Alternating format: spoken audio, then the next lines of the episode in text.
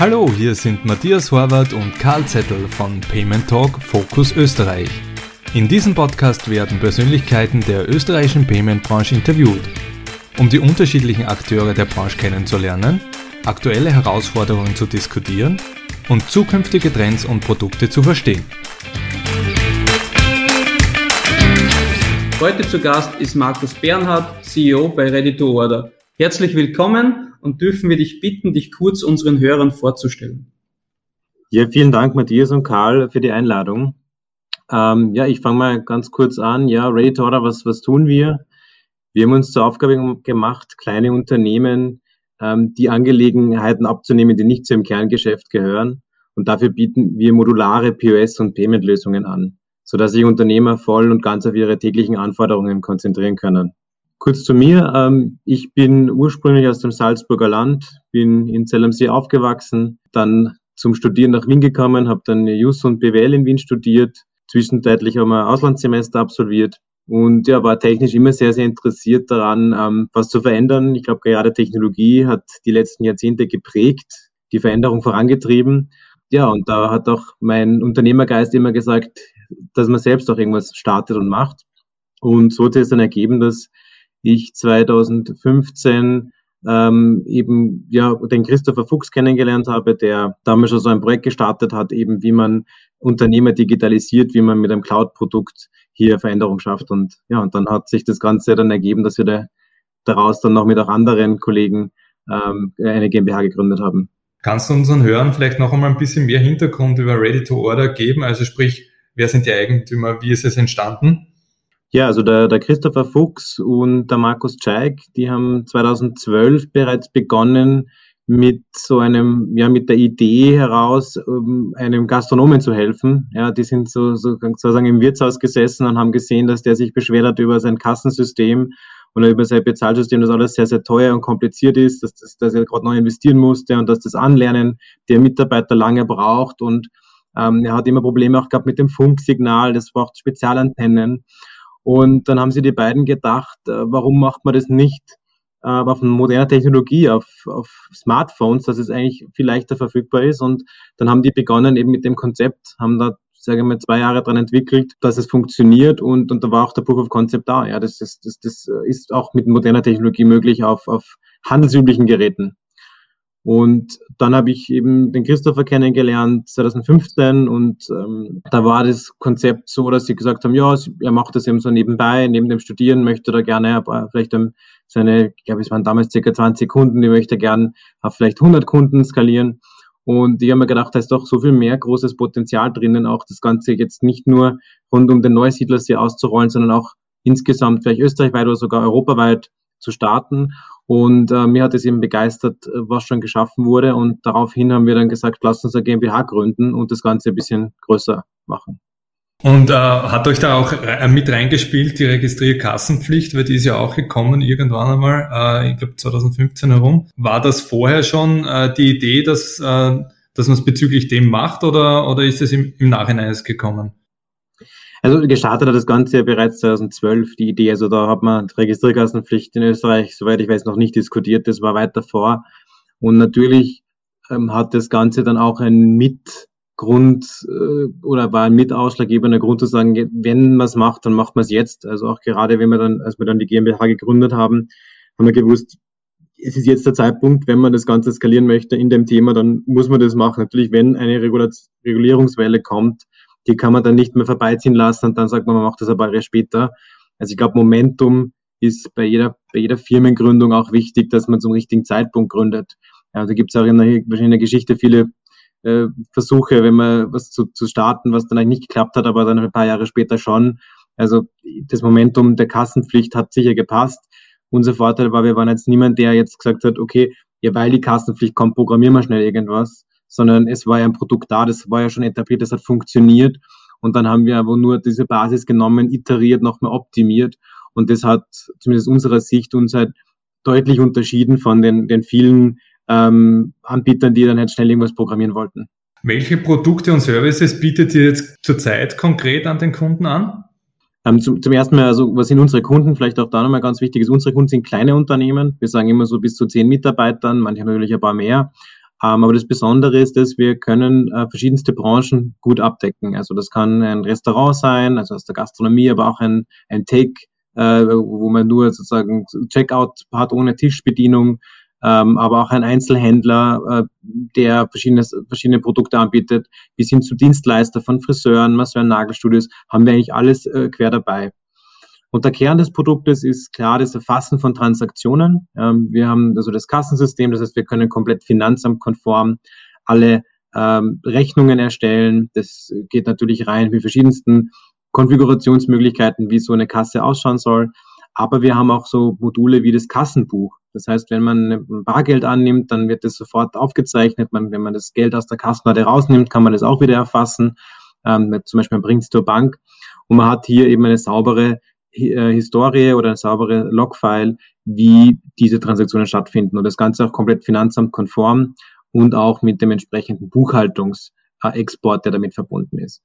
Ähm, gerade jetzt wichtig eben das Thema Payment. Ähm, wir haben auch 2000, ich glaube es war schon 2000, Ende 2015, Anfang 2016 bereits begonnen, auch Payment äh, Module voll zu integrieren, also dass es für den Kunden ein komplett, äh, sagen wir seamless Process ist, auch wirklich Kartenzahlungen anzunehmen haben das in den letzten Jahren weiter ausgebaut und haben auch letztes Jahr im November unser allererstes Gerät gelauncht, das wirklich komplett Kasse, Payment, Kassenbuch und alle anderen Module, die wir haben, komplett in einem kompakten Produkt verbindet. Und ja, das macht uns auch natürlich stolz, dass wir das doch nach einiger, nach jetzt den langjährigen Entwicklungsphasen und den Erfahrungen, die wir gesammelt haben, auch uns gelungen ist, wirklich so ein Produkt auch auf den Markt zu bringen.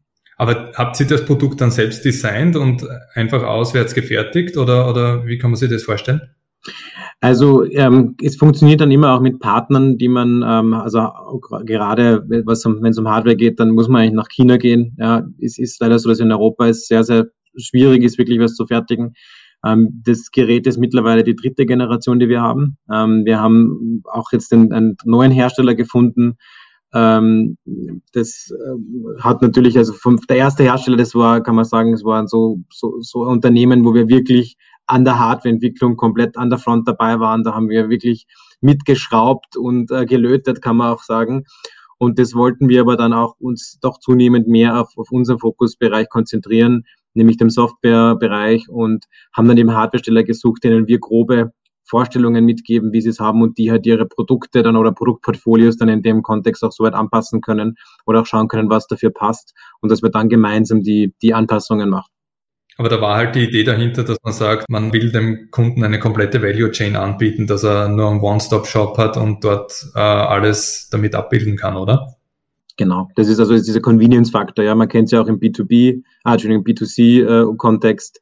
Äh, äh, man möchte das gerne einfach haben, es soll schnell gehen und ähm, ja, und dieses Konzept wollen wir jetzt eben gerade für den Small B2B-Kontext auch ausrollen. Ähm, und äh, wir haben auch mit unseren Partnern, die im Hintergrund stehen, also wir sind ja selbst kein Acquirer, wir, wir arbeiten ja auch mit, mit Partnern zusammen, ähm, da wirklich einen sehr tollen Prozess auch gefunden, wie man dem Kunden innerhalb sehr, sehr kurzer Zeit, voll digital, jetzt ohne lang Verträge ausdrucken zu müssen, da ein, ein, eine gute User Experience bieten können. Sprich, äh, noch einmal kurz zurück ja, zu dem Thema äh, POS und All-in-One äh. Äh, heißt, ihr schaut euch möglicherweise auch an, äh, wie es denn hier weitergeht, weil du schon erwähnt habt, ihr seid eher, euer Fokus liegt auf Software. Ähm, ist es für euch auch ein Thema, euch dahin äh, weiter zu tasten als nächste Innovation von eurer Seite? Äh, möglicherweise dem Händler anzubieten, äh, dass er keine herkömmlichen POS-Geräte für die Akzeptanzseite verwendet, sondern ihm die Möglichkeit gibt, äh, voll integriert in, in ein schon äh, von ihm verwendetes, äh, zum Beispiel Android-Gerät für Kartenzahlungen zu verwenden? Also natürlich, also wir schauen uns alle Möglichkeiten gerade an. Für uns ist das Wichtigste, dass wir die Eintrittsbarrieren für, für Neukunden oder auch Bestandskunden so niedrig wie möglich halten können. Das heißt, unsere gesamte Plattform ist ja aufgebaut, dass man es auf jedem Endgerät verwenden kann. Also egal, ob das ein, ein iPad ist oder ein Android-Smartphone oder auch ein PC, man kann die App einfach runterladen und ist innerhalb weniger Stunden startklar. Und ähm, ich glaube, du hast das Thema angesprochen, jetzt das, das Softpost Tap to Phone. Ähm, das befindet sich ja jetzt gerade in, sage ich mal, im Endstadium eines, äh, eines ja, Entwicklungsprozesses. Und ähm, da gehen wir schon davon aus, dass auch die nächsten Jahre auch dass dieses Thema natürlich äh, an, an Bedeutung gewinnen wird, wenngleich das aktuell noch nicht die dominante Rolle hat. Und wir haben jetzt ein Gerät gelauncht, das vom heutigen Zeitpunkt wirklich all das abdeckt. Äh, also mit, man kann eben auch die Karte, viele Karten sind auch noch nicht NFC-ready. Ähm, das heißt, man kann hier die Karte stecken, hat auch die Pin- und Glas-Zertifizierung natürlich drauf, hat auch den Belegdrucker. Das darf man auch nicht unterschätzen. Gerade in in Ländern wie Österreich, aber auch Deutschland, wo diese Belegausgabepflicht natürlich auch eine Rolle spielt, ist es für viele einfach deutlich einfacher, den Beleg zu drucken und dann den Beleg zu, äh, physisch zu übergeben, als jeden Beleg digital ähm, zu übermitteln, weil da gibt es ja auch nach wie vor keine standardisierte Schnittstelle, die das für sämtliche Transaktionen ermöglicht. Natürlich kann man per E-Mail-Adresse schicken oder per SMS, da gibt es äh, Möglichkeiten, allerdings ist es immer mit am, am Aufwand verbunden. Und wenn natürlich die Transaktion schnell gehen muss, ähm, kann das eine zusätzliche Hürde sein. Vielleicht nochmal einen Schritt zurück. Äh, wie viele Kunden, Händler habt ihr eigentlich? Und ähm, weil du zuerst angesprochen hast, ihr seid vorwiegend in Österreich unterwegs, äh, habt ihr auch Pläne, andere Märkte zu erschließen? Also wir sind in Österreich gestartet, ähm, sind allerdings mittlerweile doch seit mehreren Jahren noch sehr, sehr aktiv in Deutschland unterwegs. Ähm, der deutsche Markt ist bei uns der Markt, der auch deutlich stärker wächst wie der österreichische Markt. Das heißt, äh, da kann man davon sprechen, dass, dass wir ähm, auch immer mehr Deutschland-Fokus auch haben, was die Neukundengewinnung betrifft. Aber wir sind diese beiden Märkte auch jetzt sehr gleichwertig. Also wir sind, kann man jetzt nicht sagen, dass, dass jetzt Österreich so viel größer sei wie Deutschland. Das ist nicht der Fall. Und äh, wir sehen uns als europäische Lösung, aktuell in zwei Ländern aktiv, aber grundsätzlich ist unsere Plattform auch so aufgebaut, dass wir in weitere Länder skalieren können. Und das ist ja auch der Plan in, in der Zukunft, dass wir weiter ausrollen. Wir haben immer wieder viele Anfragen aus anderen Ländern und sagen aber aktuell, wir, wir haben aktuell nicht die Kapazitäten, uns jetzt auf jedes Land da voll zu fokussieren. Wir machen das eben gerade, was das Thema Kassensystem betrifft, machen wir das eben Country by Country, dass man das bewertet äh, und dann eben ausrollt. Und was das Thema Payment betrifft, wäre es natürlich möglich, hier auch mehrere Länder zu, zu anzugehen, weil die Regularien, was das Payment betrifft, europaweit wesentlich harmonisierter sind, als es im Bereich Kasse ist. Und kurzfristig sehen wir sehr starkes Potenzial in aktuellen Märkten, aber mittelfristig wollen wir natürlich auch in neue Märkte einsteigen. Und in Bezug auf den Kundenzahlen, nur damit man ein grobes Gefühl kriegt, wo ihr da in Bezug zu der Konkurrenz steht, kannst, kannst du da irgendwelche Zahlen nennen oder Prozentsätze? Also Prozentsätze sind äh, interessant. Ähm, wir, wir, haben auf jeden Fall mehrere, mehrere tausende Kunden in, in Österreich als auch in Deutschland ähm, und äh, sehen uns da doch als, als ja, einer der größten Player in dem Bereich, den wir aktiv anbieten. Dann die Frage, wie verdient ihr Geld? Also man sieht auf der Homepage, ihr habt Subscription Fees. Zieht ihr da auf Transparenz ab? Was ist da die Idee dahinter? Also wir verfolgen ein Dual, duales System, so ein Dual Track. Ähm, das heißt, einerseits gibt es bei uns die Subscription Fee, das ist eine monatliche Gebühr, die beginnt bei uns im Normalfall so ab 19 Euro. Dafür gibt es den Zugang zur Software Suite. Das kann sein das Kassensystem, da gibt es unterschiedliche Ausprägungen, aber auch Zusatzmodule wie das Kassenbuch äh, oder weitere Features, die wir anbieten. Und dann gibt's die, das als zweiten Stream das transaktionsbasierte Modell, das äh, speziell für die Kartenzahlungen angewendet wird. Das heißt, wenn jemand mit unserer Kartenzahlungslösung arbeitet, dann wird dann ein, ein, ein gewisser Disatschussatz fällig, eine Sellrate fällig und mit dieser Sellrate, ähm, da haben wir einen zusätzlichen äh, Revenue Stream, dass wir diesen Service bereitstellen. Wenn, wenn ich jetzt äh, Würstelbude bin und äh, das Einfachste von Einfachen haben will, wo bin ich da preislich? Einstiegsmodell bei euch dann, grob? Genau, also für die monatliche Gebühr ab 19 Euro für die Kasse, für die Basisversion und dann käme noch dazu circa ein Prozent für die Kartenzahlungen, egal ob das dann Kredit oder, oder Bankomatkarte ist. Da haben wir versuchen das auch ganz stand, zu standardisieren, dass man nicht sagen muss, die Karte geht, die geht nicht. Und also wir versuchen das wirklich zu streamlinen, absolut Fokus auf Convenience. Es soll einfach und auch kalkulierbar sein für den Unternehmer. Wohin geht die Tendenz denn beim Bezahlen am Point of Sale? Beziehungsweise, du hast es auch kurz erwähnt, hinsichtlich den verschiedensten äh, Varianten von, von Karten, sei es ein Mastercard, Visa, ähm, American Express, Diners. Aber siehst du auch hier äh, Nachfragen zu alternativen Bezahlmethoden, äh, äh, wie zum Beispiel Blue Code etc.? Kommen diese Anfragen auch an euch? Ja, also wenn wir generell einmal die aktuelle Situation und, und uns an, ansehen, ähm, haben wir auch ganz klar gemerkt, das Thema Kartenzahlung hat wirklich an Dynamik gewonnen. Ja, Corona hat das nochmal dann Schwung reingebracht. man, man kennt es ja eher so, ich habe das mir wahrscheinlich vor eineinhalb Jahren noch nicht erträumen lassen, dass es im, im Supermarkt Durchsagen gibt, bitte zahlen Sie mit Karte, bitte zahlen Sie mit Karte. Ähm, das war eher so äh, das Überraschungsmoment. Und, und da sehen wir auch ganz klar in unserem Kundenstamm, dass sich die Kartenzahlungen da doch deutlich gesteigert haben ähm, im Verhältnis zum Gesamtumsatz. Ähm, tendenziell sind ja kleine Unternehmer oft geneigt, naja, bitte machen wir es bar oder, oder haben sie diesen Bar-Faktor. Aber ich glaube, da gibt es auch eine Veränderung, weil auch ähm, die, die, die Kartenzahlung auch einen Convenience-Faktor hat. Ja, man hat jetzt nicht so viel Bargeld, man muss vielleicht dann auch nicht ständig zur Bank bringen, man hat da weniger Risiko dabei.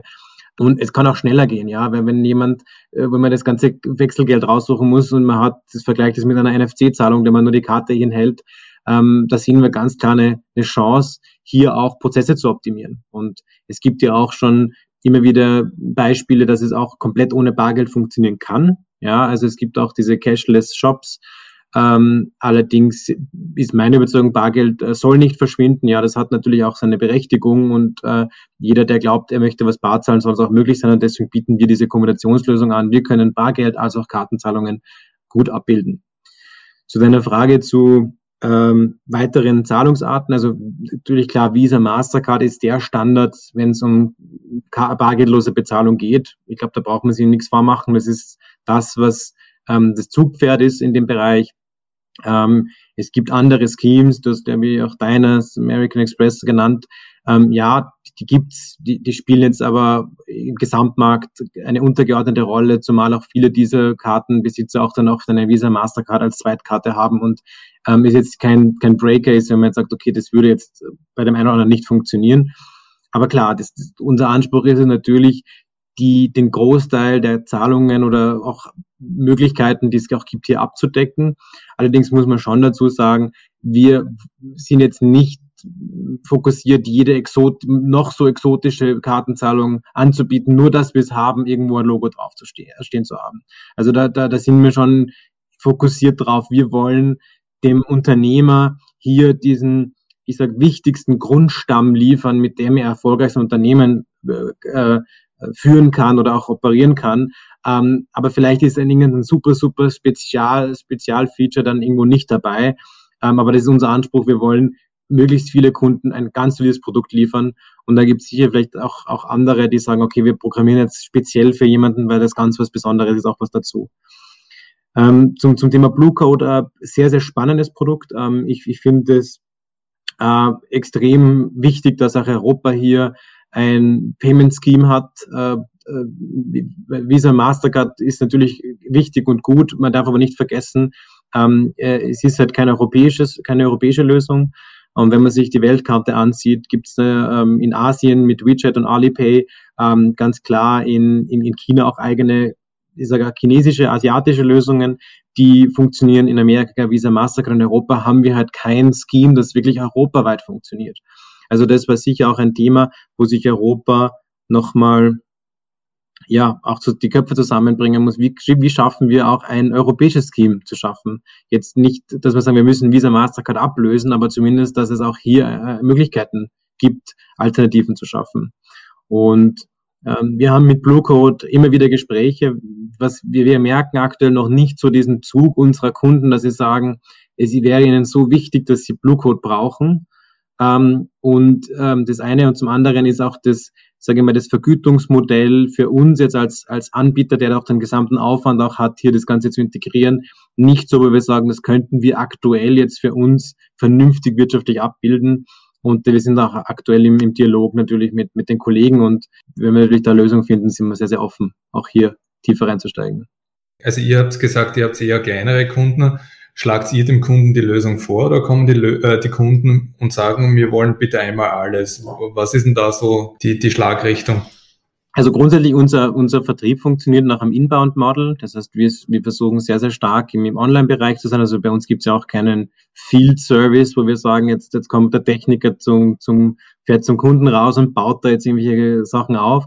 Das gibt es bei uns alles nicht. Ja, wir sind, äh, wir sind sehr, sehr online getrieben. Das heißt, wenn jemand eine Lösung sucht, dann sei es jetzt eine Kassenlösung oder eine Bezahllösung, dann kommt er zu uns auf die Webseite oder in unsere Apps, kann sich hier ähm, ganz einfach für einen Free Trial registrieren, also bekommt sozusagen sofort Zugang zur Plattform, kann sich alles anschauen, einstellen, Excel mit Produktkataloge hochladen, wenn er sie hat, ähm, äh, oder auch einfach manuell konfigurieren, Logo hochladen. Also das funktioniert alles im Self-Service. Und in dieser Phase begleiten wir den Kunden und dann gibt es bei uns eigene Mitarbeiter, die dafür trainiert sind, eben zu fragen, hey, Sie haben sich jetzt bei uns registriert, Sie haben Interesse an dem Produkt, ähm, wie, was genau stellen Sie sich vor, was haben Sie für ein Unternehmen? Und dann versuchen wir gemeinsam mit dem Kunden die beste Lösung auch zu entwickeln. Viele Kunden kommen zu uns in, in, oder sie kommen in unterschiedlichsten Phasen. Also einige sagen, ja, wir wollen in, in einem halben Jahr ein Unternehmen gründen und informieren uns, was wir gerade brauchen da sind wir oft auch so jemand, der einen wirklich unterstützt mit, mit Ideen, ja, wie kann man das am besten umsetzen in dem Bereich. Es gibt aber Unternehmer, die wissen ganz genau, was sie brauchen. Sie sagen, sie haben jetzt äh, eine alte Kaste, die ist jetzt kaputt, sie wollen moderner, sie wollen digital und das sind die Sachen, die ihnen wichtig sind und dann sagen wir, alles klar, das können wir ihnen so einstellen, dass es bei ihnen funktioniert und dann wird es, wird es, kann es losgehen. Ähm, manche Kunden sagen, sie wollen äh, die alles bei uns kaufen, also vom, vom iPad-Drucker oder der All-in-One-Lösung, alles äh, und wollen am liebsten mit sonst niemandem was zu tun haben. Andere sagen, ähm, ich habe schon Belegdrucker gekauft, ich habe mir das iPad geholt, ich brauche nur mal die Softwarelösung von euch und das Bezahlterminal und dann geht's los. Also da gibt's verschiedene Band, äh, Bandbreiten äh, und wir decken das eigentlich alles ab in dem Bereich. Okay, weil du vorher nämlich angesprochen hast, äh, alle integriert sind nicht, also alle Payment Schemes. Ist es so zu verstehen, dass sie da auf die Kundenwünsche dann eingeht oder, oder sagt einfach, wir haben es nicht integriert, weil es wahrscheinlich für, für die Kunden in gewisser Größe keinen Sinn macht. Also, also ich will jetzt nicht die Größe der Kunden hier, hier sagen. Also es gibt natürlich auch kleine Händler, die jetzt, wenn die zum Beispiel genau an einem Hotspot sind, die weiß in dem Pandorf und dann kommt eine chinesische Reisegruppe durch und die sagen, jetzt kommen die Chinesen, jetzt müssen wir da großen Umsatz machen. Ähm, dann kann das auch für die durchaus Sinn machen. Und ja, es gibt vereinzelt Kunden, die haben gesagt, Ali, äh, ähm, Alipay ist für uns ganz, ganz, ganz super wichtig. Ja, ähm, für uns als Unternehmer mit mehreren tausend Kunden ist es aber auch immer eine eine Entscheidung der Opportunitätskosten. Ja, wir müssen sagen, okay, wir können jetzt fünf Kunden super happy machen, indem wir jetzt Custom Development vielleicht das komplett anpassen. Ähm, aber der Großteil der Kunden hat nichts davon. So, und das ist natürlich auch eine, eine Veränderung, die man, sage ich mal, in, in dieser Transition von einem kleinen Start-up, äh, wo man wirklich sehr, sehr engen Kundenkontakt hat, bis hin zu einem Unternehmen, das mehrere Tausende von Kunden in verschiedenen Ländern bedient, auch berücksichtigen muss. Und auch, ist natürlich manchmal frustrierend, ja, man weiß, das wäre jetzt nicht viel Aufwand, da könnte man schnell was hinprogrammieren. Aber wenn man dann trotzdem bedenkt, was diese Entwicklung dann auch langfristig für Kosten verursacht, muss man das immer mit dem Nutzen gegenüberstellen. Und ähm, ja, da habe ich auch selber viel gelernt in den letzten Jahren, ähm, auch anders darüber nachzudenken. Und man, versteht auch dann größere Unternehmen besser, warum die vielleicht nicht jedes einzelne Feature sofort entwickeln. Jetzt hast du ja schon vorher kurz angesprochen, eure, äh, eure Idee äh, hinsichtlich äh, All-in-One-Service-Provider, beziehungsweise auch, äh, dass die Kunden wirklich zu euch kommen und sagen, da kannst du mir nicht einfach das komplette Paket anbieten. Stellt sich mir die Frage, welche Services äh, oder zusätzlichen Services habt ihr denn auf der Roadmap? Sprich, wie du schon kurz erwähnt hast, äh, auf der, auf der POS-Seite im Payments, oder ist es vielleicht für euch auch interessant, weil ihr schon den Kunden äh, Kontakt habt, beziehungsweise den Kunden bei euch habt auf der B2B-Seite, ihm möglicherweise äh, Commercial, Corporate Cards etc. anzubieten? Also und bei uns liegt der Fokus darauf, Ready to Order auch als führenden Paytag-Anbieter in Europa zu etablieren. Und wir sehen es unter den, das Unternehmen ganzheitlich. Das heißt, aktuell fokussieren uns, wir uns sehr stark auf das Thema, wie werden die Umsätze erfasst ähm, im direkten Verkauf, also im, im, im Ladengeschäft oder im Restaurant. Dieser aktuelle Bereich. Mit dem Kassenbuch gehen wir schon ein bisschen in den Ausgabenbereich rein. Ähm, und mit dem, mit dem Bezahlsystem ähm, ist auch viel im Umsatzthema drinnen. Und äh, wenn man das weiterdenkt, gibt es natürlich Unternehmen Ausgaben, die nicht übers Kassenbuch laufen. Das heißt, das ist auch ein Teil, das wir uns auch genau ansehen, äh, ansehen, um auch hier die Buchhaltung noch kompletter zu machen.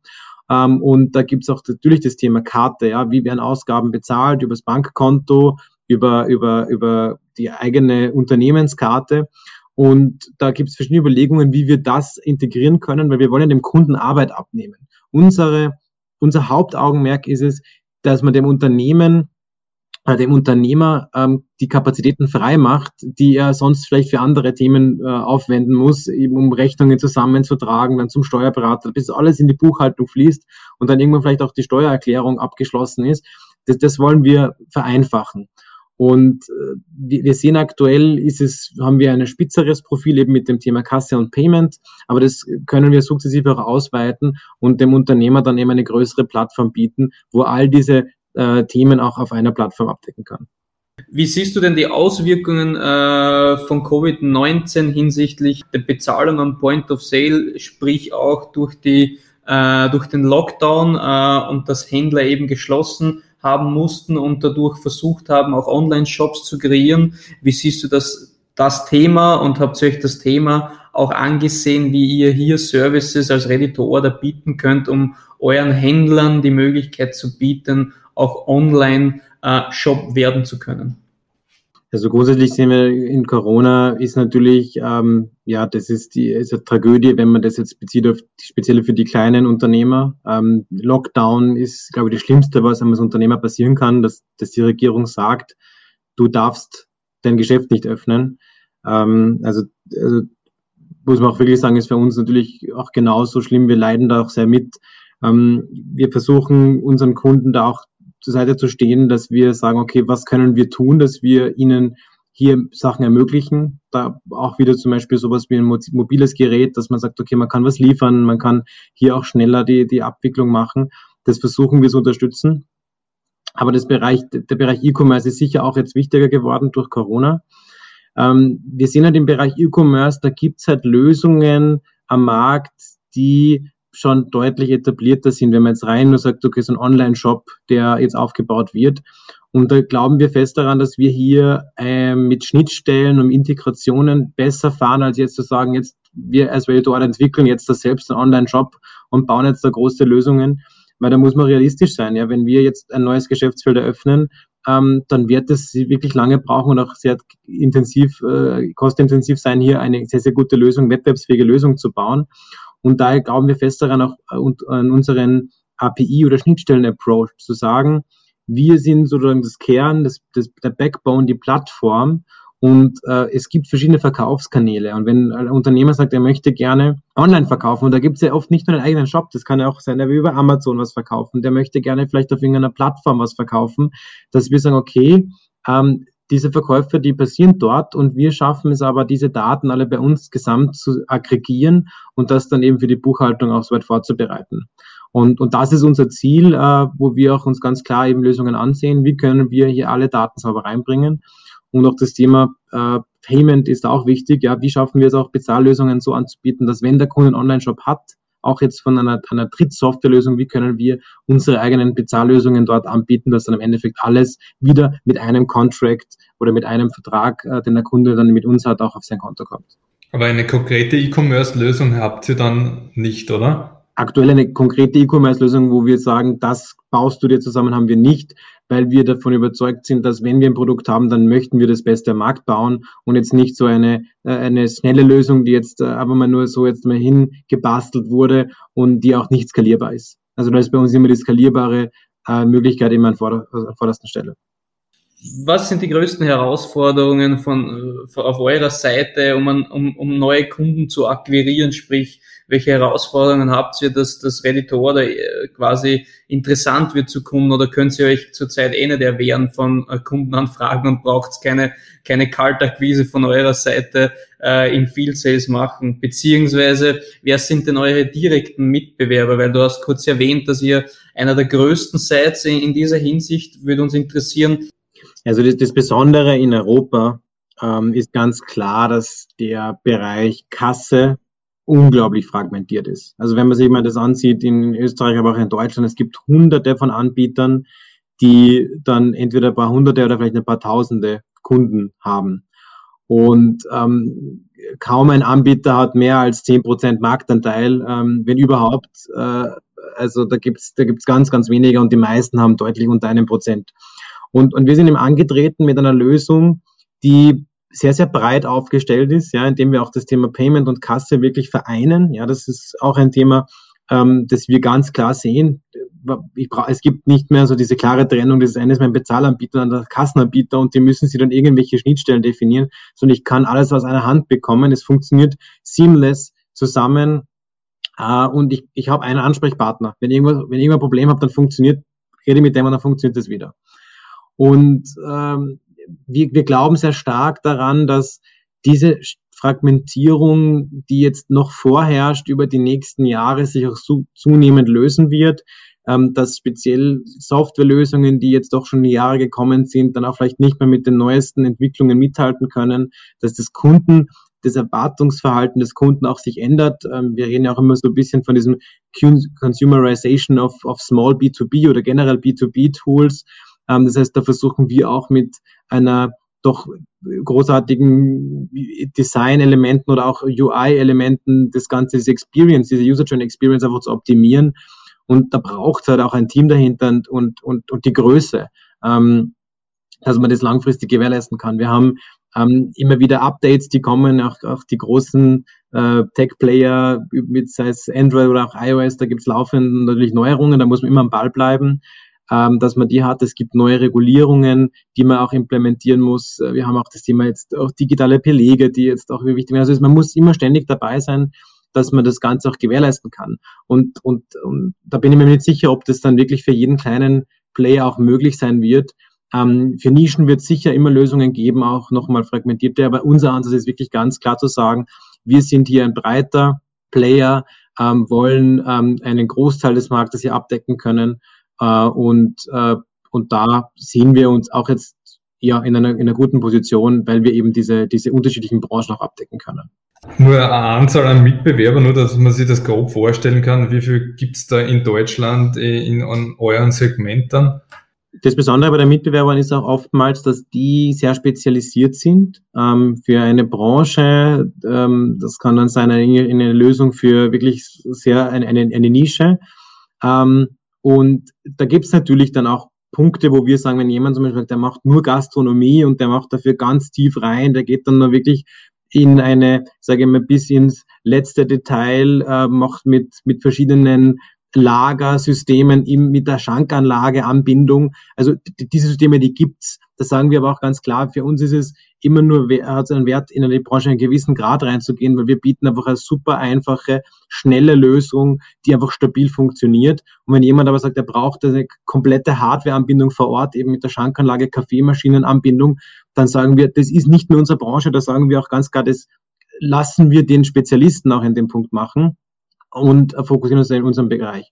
Deshalb, deswegen sehen wir da auch jetzt nicht so äh, uns da im, im direkten Konkurrenzfeld. Natürlich gibt es Felder, wo wir sagen, dann könnten wir abdecken, aber das hat jetzt auch jemand anderer äh, gemacht. Ähm, aber da, da ist halt unser Ansatz wirklich zu sagen, breit. Äh, wir, wir reden ja in, ich mal, im deutschsprachigen Raum von, von fast einer Million Kleinunternehmer, die, die es hier gibt. Äh, und, und da glaube ich, da gibt es einen guten, guten Stake, den wir als Unternehmen hier abgreifen können. Welche Veränderungen habt ihr gesehen in den Kassensystemen in den letzten Jahren?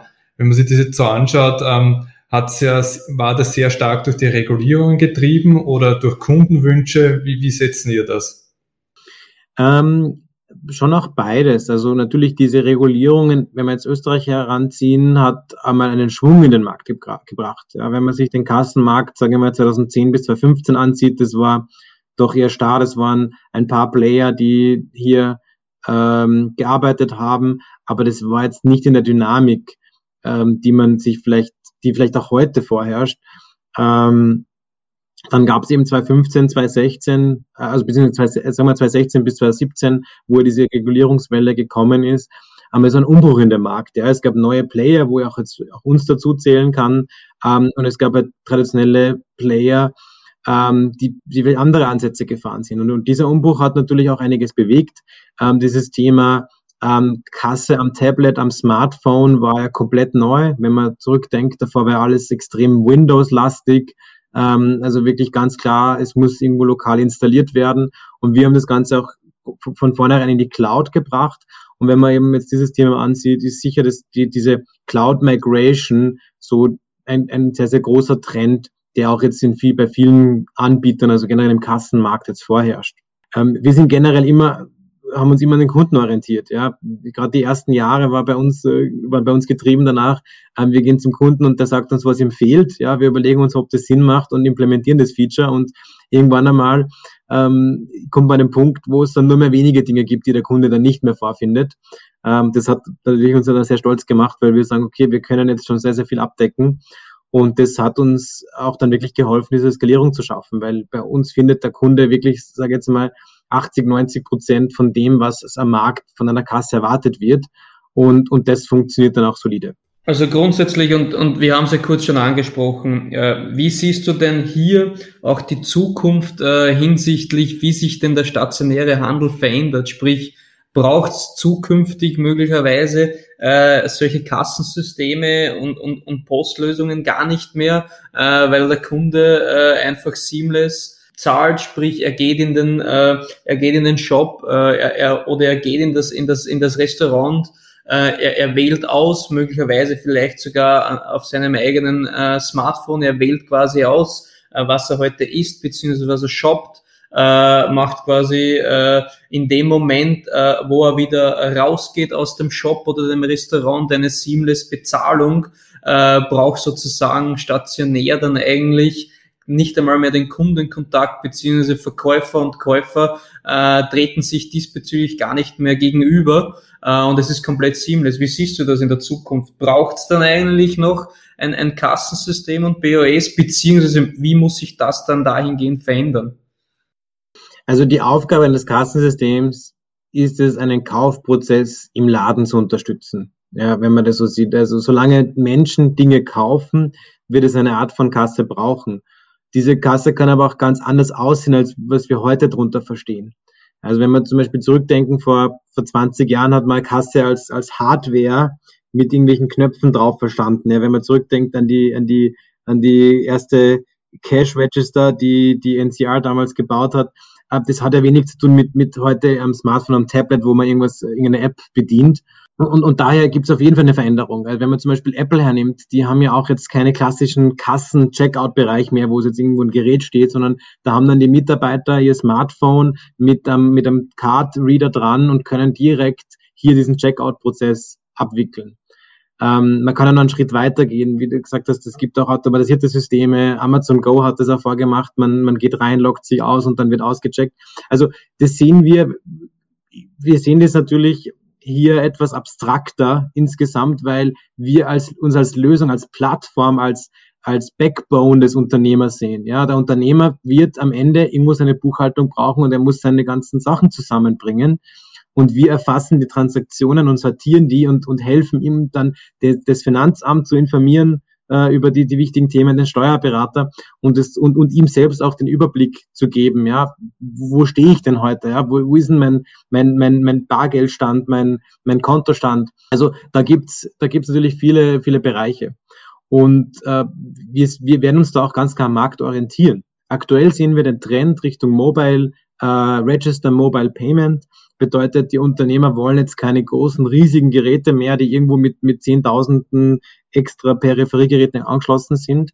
Gibt es auch natürlich, aber es gibt auch viele, die sagen, es soll kompakt sein und mobil und ich möchte damit auch mich bewegen können. Und genau für diesen Use Case haben wir natürlich unsere äh, neue Lösung auch gebracht.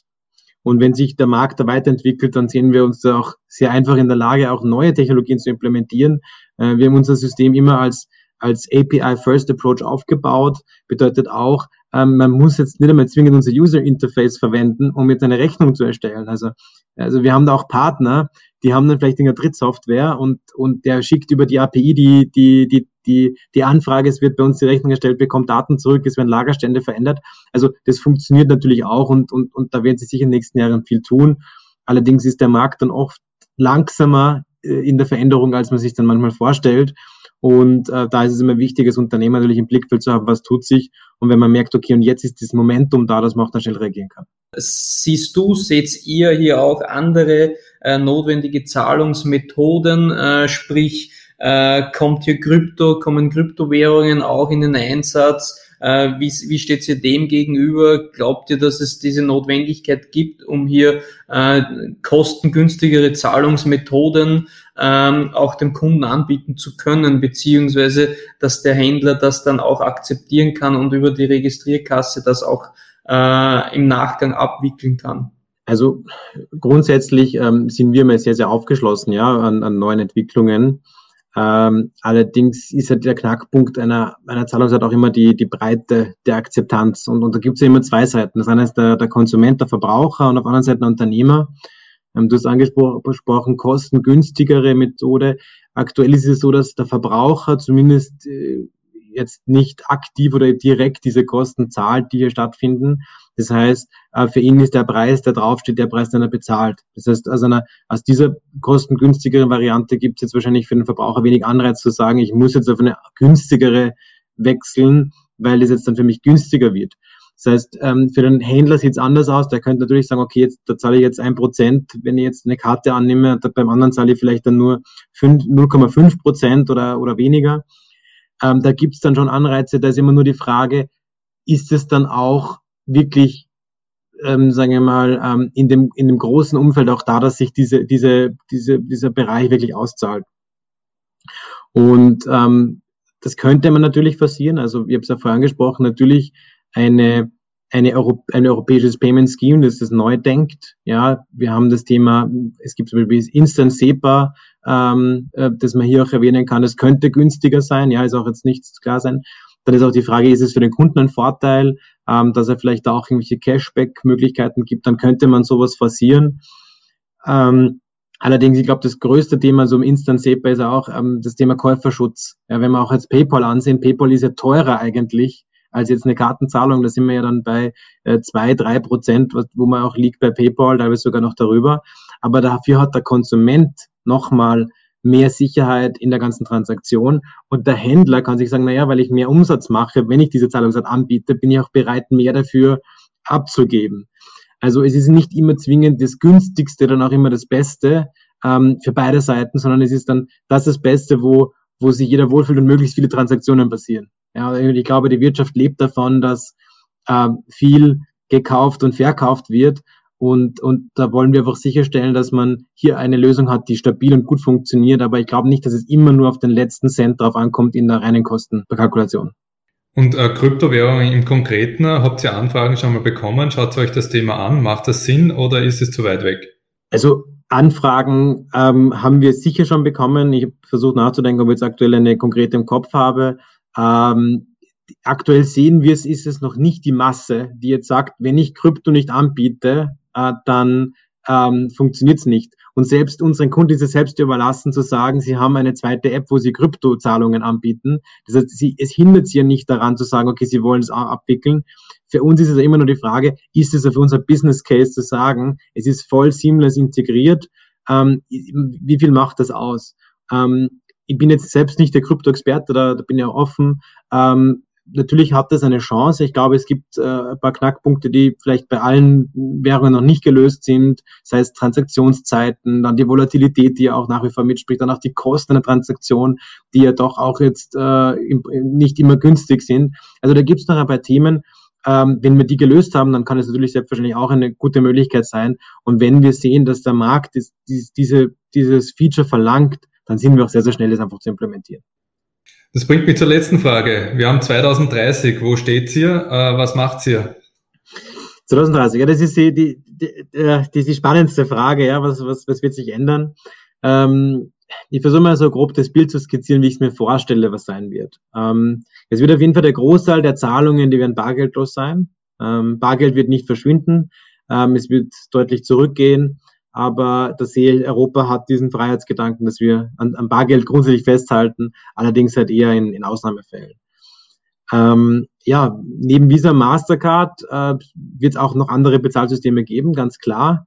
Ähm, ich äh, hoffe, dass es auch ein, ein dominierendes äh, transeuropäisches, wirklich in jedem EU-Land oder Europa, europäischem Land verfügbare ähm, innovative und verlässliche Scheme geben wird oder Bezahllösung geben wird, die hier auch ein Gegenspieler zu dem aktuellen Visa Mastercard Duopol ist, ähm, dass das Thema, wie wir Zahlungen abwickeln, natürlich deutlich einfacher sein wird. Also dass diese Friction, die aktuell noch da ist, wie wollen Sie zahlen und dann manuell und ich muss irgendwo hingehen, vielleicht PIN eingeben und so weiter, dass das verschwinden wird. Wir sehen das ja auch heute schon mit, mit Apple Pay und so weiter, also dass es wirklich ein sehr einfacher Prozess sein wird, ähm, äh, von Handy zu Handy zu bezahlen, wird sicher auch äh, sehr dominant sein. Und dass wir auch dieses dieses generelle Thema, wie werden Transaktionen abgewickelt, mit einer niedrigeren Hürde passieren und dass es natürlicher wird. Und äh, für, ja, für, da, für, das arbeiten wir, dass wir Unternehmen und auch Konsumenten eine bessere Experience geben und äh, all diese Themen vermeiden, äh, dass es lange dauert an der Kasse und alle schreien, wir müssen eine neue Kasse aufmachen. Also das soll es in Zukunft nicht mehr geben. Somit sind wir am Ende angekommen. Markus, herzlichen Dank für deine Zeit und allen Hörern herzlichen Dank fürs Zuhören. Bis zum nächsten Mal. Vielen Dank. Danke euch.